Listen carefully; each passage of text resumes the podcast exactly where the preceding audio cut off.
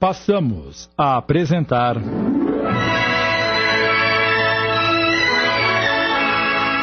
Todos os animais merecem o céu. Obra de Marcel Benedetti, adaptação de Sidney Carbone.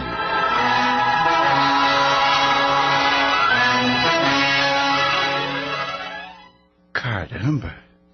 Quem seria essa criatura tão má para abandonar um filhote neste sol, sem água e sem comida? O animalzinho tinha os pelos ressecados pela poeira da estrada. Os olhos estavam tomados por uma secreção pegajosa causada pela conjuntivite que estava a ponto de cegá-lo. Estava em adiantado estado de subnutrição. Deve estar aqui há dias. Mesmo depauperado, o danadinho tem forças para ganir. Ao examiná-lo, o veterinário notou um líquido viscoso e mal cheiroso que escorria e empapava os pelos do abdômen. É uma miíase. Enormes larvas de moscas de até dois centímetros devoravam-lhe as carnes, deixando um grande ferimento no qual se podia ver os vermes movendo-se no interior. Pobrezinho. Ele pega o pequeno cão e o leva para o carro. Ah, o senhor Ishimura que me perdoe, mas não poderei atendê-lo agora. Tenho que cuidar deste animalzinho. Em seguida, deu partida no carro e rumou para o seu consultório.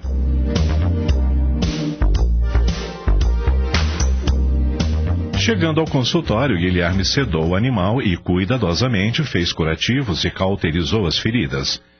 Ao final, banhou o cão e fez uma higienização nos olhos, cujas córneas estavam perfuradas em consequência da infecção e pelo contato prolongado ao sol que as queimou. Três horas depois, o cãozinho acordou. Pobre animalzinho. Está cego. Mas farei o que estiver ao meu alcance para salvá-lo, viu, amiguinho? Ele dirigia-se ao animal enquanto este movia a cabeça tentando localizar com os ouvidos de onde vinha aquela voz. João Rubens, de longe, observava o patrão conversando com o pequeno cão, Guilherme não se deu conta, mas conversava com o que considerava um objeto sem discernimento.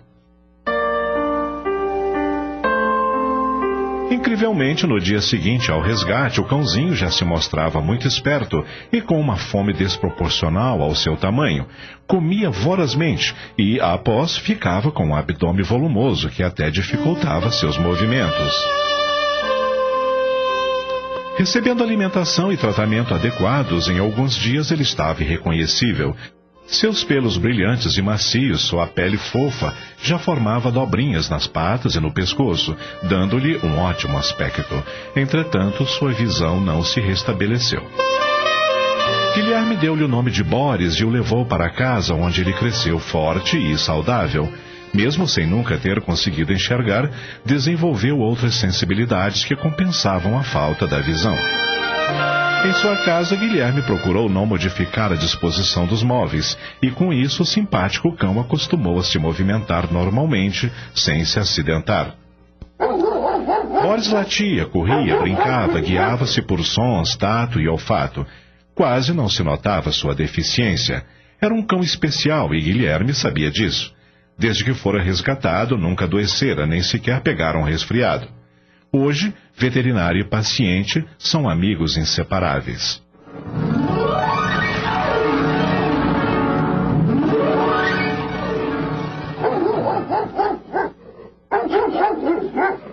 Ao entrar no jardim de sua casa naquela manhã, após ter passado a noite nas terras do senhor Mataveira, cuidando do parto de Paloma, Guilherme foi recebido por Boris com muita alegria. Ele latia e pulava no peito do seu dono, dando-lhe as boas-vindas. E aí, amigão, como é que você está? Guilherme entrou na brincadeira e os dois rolaram pela grama. Correram de um lado para o outro, enfim, fizeram uma farra danada. O barulho dos latidos e os risos de Guilherme fizeram com que Dona Elsa, a mãe do rapaz, surgisse na janela. Mas que bagunça é essa no meu jardim a esta hora da manhã? Você não cresce mesmo, hein, Guilherme? Olha sua roupa como está toda suja e babada. é culpa do Boris, mãe. Entre e vá tomar um banho enquanto eu preparo o seu café. Guilherme entrou e Boris correu na frente como se enxergasse. Pare de latir e sente, Boris. Boris abaixou-se, colocou a cabeça entre as patas dianteiras e não se moveu dali, obediente. Só então Dona Elsa sentiu o odor que exalava do filho. Credo, que cheiro horrível é esse? O rapaz deu um sorriso sem graça e foi para o banheiro livrar-se da sujeira que estava incomodando a mãe. Minutos depois, Guilherme saboreava o café com bolo de fubá com queijo feito pela mãe e que ele tanto apreciava.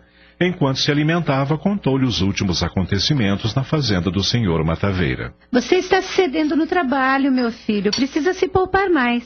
Eu não podia deixar de atender a Paloma. Lembra-se quando íamos com o papai à fazenda do senhor Mataveira e eu a montava, acompanhado do seu Juca, o capataz? Claro que me lembro. Ah, antes que eu me esqueça, a Cláudia ligou ontem. Disse que não o encontrou na clínica o dia todo e estava preocupada. Tudo bem. Assim que eu terminar o meu café, ligo para ela. Você não vai trabalhar agora de manhã, né? Tenho muito trabalho na clínica, mãe. Mas você passou a noite acordado, Guilherme. Precisa dormir. Eu durmo duas ou três horas e irei em seguida. Está bem. Eu vou arrumar a sua cama. Guilherme serviu-se de mais uma xícara de café com leite e comeu outra fatia de bolo lentamente. Com muito sono, apoiou a cabeça sob seus braços e adormeceu sobre a mesa. Mal fechou os olhos, sentiu-se leve, como se flutuasse. Estava sonhando. Subitamente viu-se a porteira de uma grande fazenda. A entrada era enfeitada por flores de um colorido pouco comum e de uma forma tão harmoniosa que parecia ter sido pintado por um artista plástico e de muito bom gosto. Eram flores exóticas de espécies que ele nunca tinha visto. A estrada que dava para a entrada da fazenda era bem trabalhada por tijolos amarelos e pedriscos que pareciam ter sido colocados um a um. Olhando para cima, se deparou com um céu muito azul e límpido e o admirou. Que maravilha! Há muito não vejo um céu assim limpo e com uma atmosfera tão perfumada. O canto dos pássaros parecia música tocada por uma orquestra. Em cima da porteira havia uma inscrição: Rancho Alegre. Que lugar mais bonito! Quem será o dono disto tudo? Ah, deve ser alguém muito rico, com muitos empregados. Gostaria de entrar para conhecer o lugar. Será que alguém virá me receber? Mal acabou de pensar nisso, notou ao longe alguém que se aproximava. Era uma pessoa conhecida. Ao chegar próximo, não teve dúvidas. Era o pai do senhor Mataveira. Senhor Gustavo. Sim, Guilherme, sou eu. Prazer em revê-lo bem e forte. Mas o senhor morreu? Eu fui ao seu enterro. Ninguém morre, meu rapaz. A morte é apenas uma ilusão é um período temporário entre dois estados evolutivos. Aquele revestimento físico foi somente um instrumento. É deixado para trás e devolvido à natureza quando novamente nos reunimos aqui, nesta outra dimensão. Então, eu morri também? É, devo ter cochilado enquanto tomava meu café da manhã e me afoguei no leite? Ou bati com a cabeça na mesa? Ou então. Nada disso, Guilherme. Todas as vezes que dormimos, nosso corpo espiritual, juntamente com a nossa consciência, se torna livre do corpo físico pelo período que durar o sono. Você ainda está ligado ao seu corpo físico. O senhor é, o dono desta fazenda? Estamos apresentando. Todos os animais merecem o céu. Voltamos a apresentar. Todos os animais merecem o céu. Adaptação de Sidney Carbone.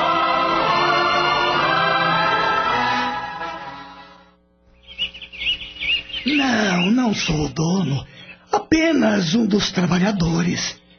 Esta fazenda é, na realidade, uma colônia espiritual, isto é, uma comunidade que cuida dos animais, auxiliando-os principalmente no seu aprendizado evolutivo.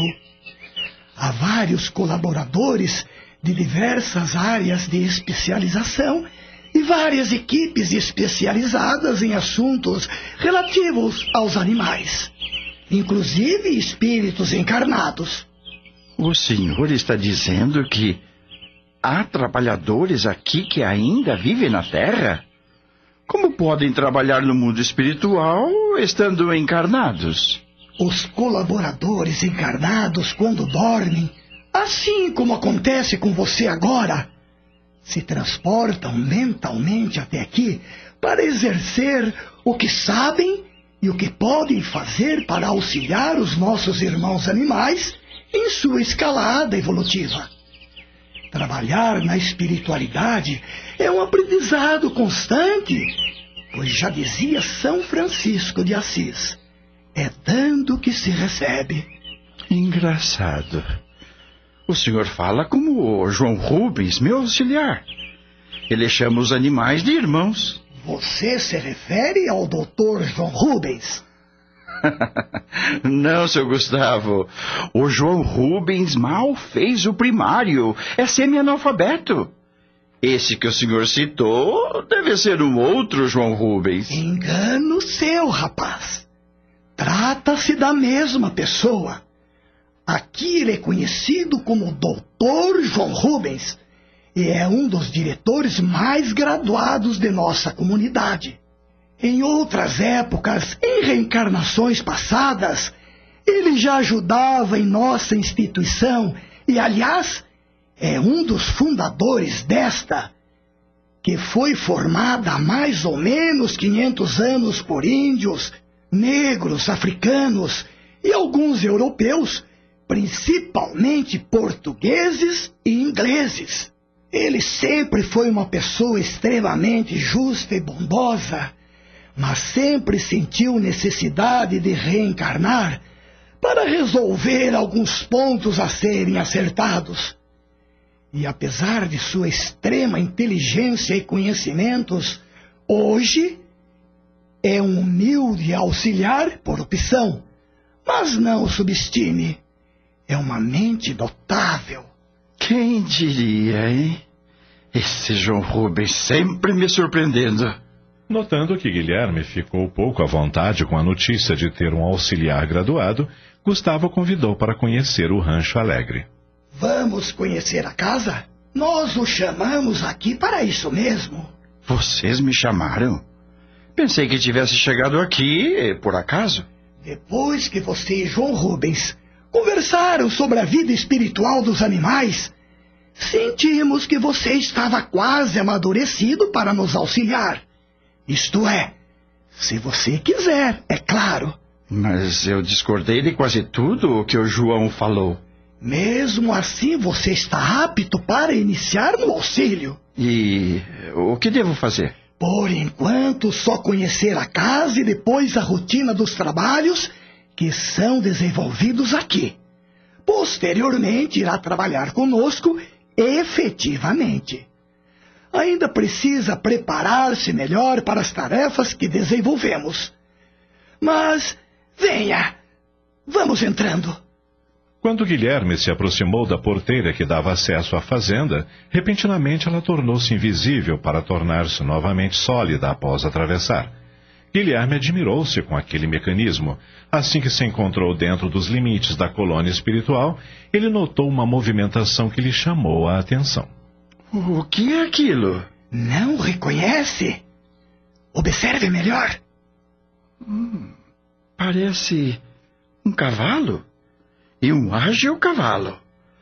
Ele galopa velozmente que mal consigo acompanhar seus movimentos. Às vezes parece flutuar no espaço. Que incrível! Repare melhor e verá que se trata da nossa inesquecível Paloma. Paloma? Mas ela estava há algumas horas morrendo por estar totalmente enfraquecida.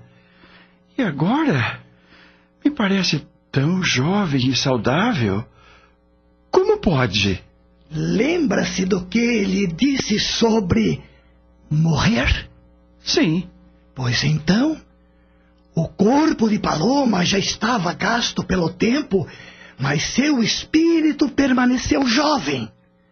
A aparência dela agora é um reflexo de como ela se sente neste momento, e era assim que também se sentia quando sua máquina física falhou.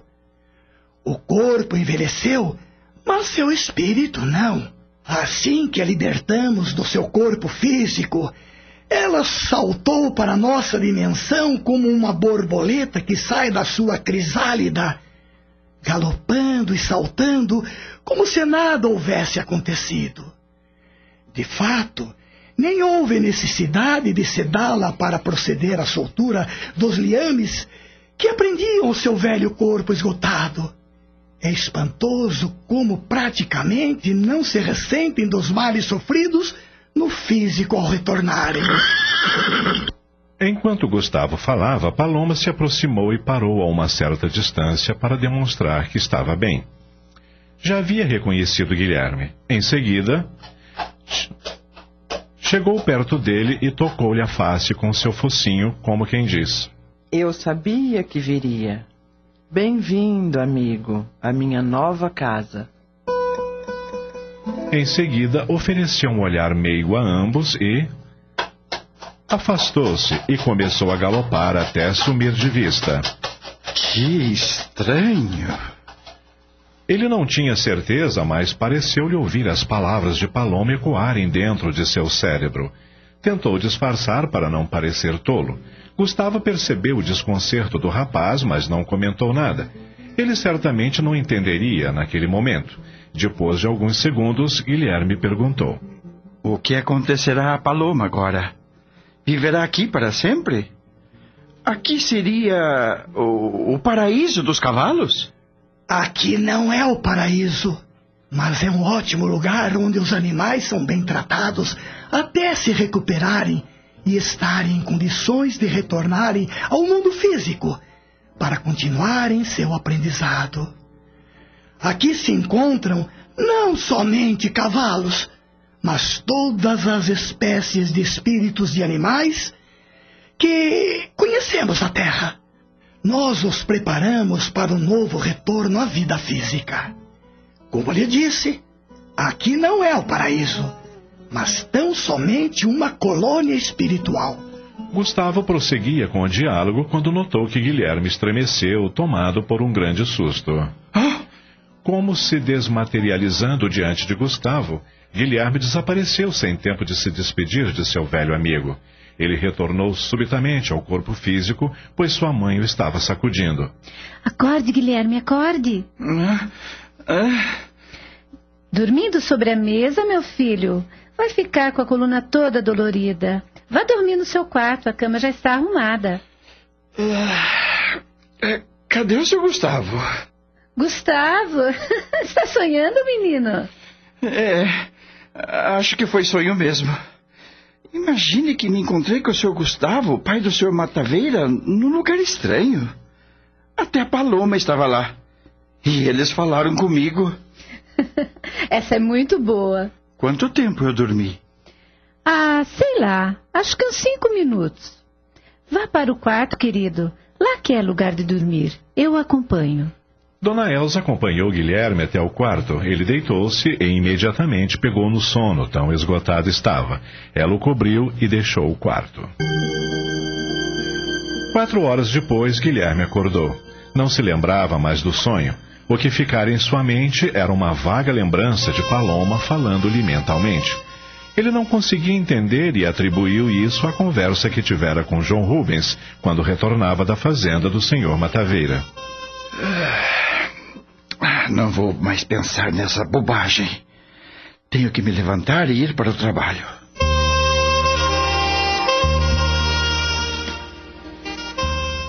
Ao chegar à clínica, encontrou a namorada Cláudia conversando com João Rubens. Ambos tinham as mesmas convicções espirituais e gostavam de conversar sobre suas perspectivas. Ao ver Guilherme, a jovem foi ao seu encontro, abraçando-o amorosamente. Oi, querido. Tudo bem, meu amor? Cláudia gostava de ajudá-lo em seus momentos de folga no Hospital Municipal da cidade, onde exercia as funções de nutricionista. Por causa de sua pequena estatura e sua grande energia no trabalho, era conhecida como Mosquitinho.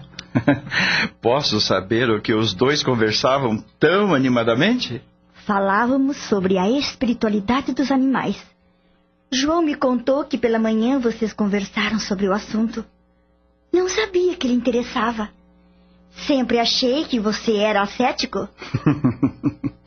Mas quem disse que eu me interesso? Falar de fantasmas não é comigo. Ai, como você é bobo, Gui. Não falávamos de fantasmas. Falávamos de espíritos. É diferente. Para mim, espíritos e fantasmas é tudo a mesma coisa. E quer saber a minha opinião? Eu não acredito nem que gente tem espírito, quanto mais animais. Acabamos de apresentar. Todos os animais merecem o céu. Obra de Marcel Benedetti em cinco capítulos, adaptação de Sidney Carbone.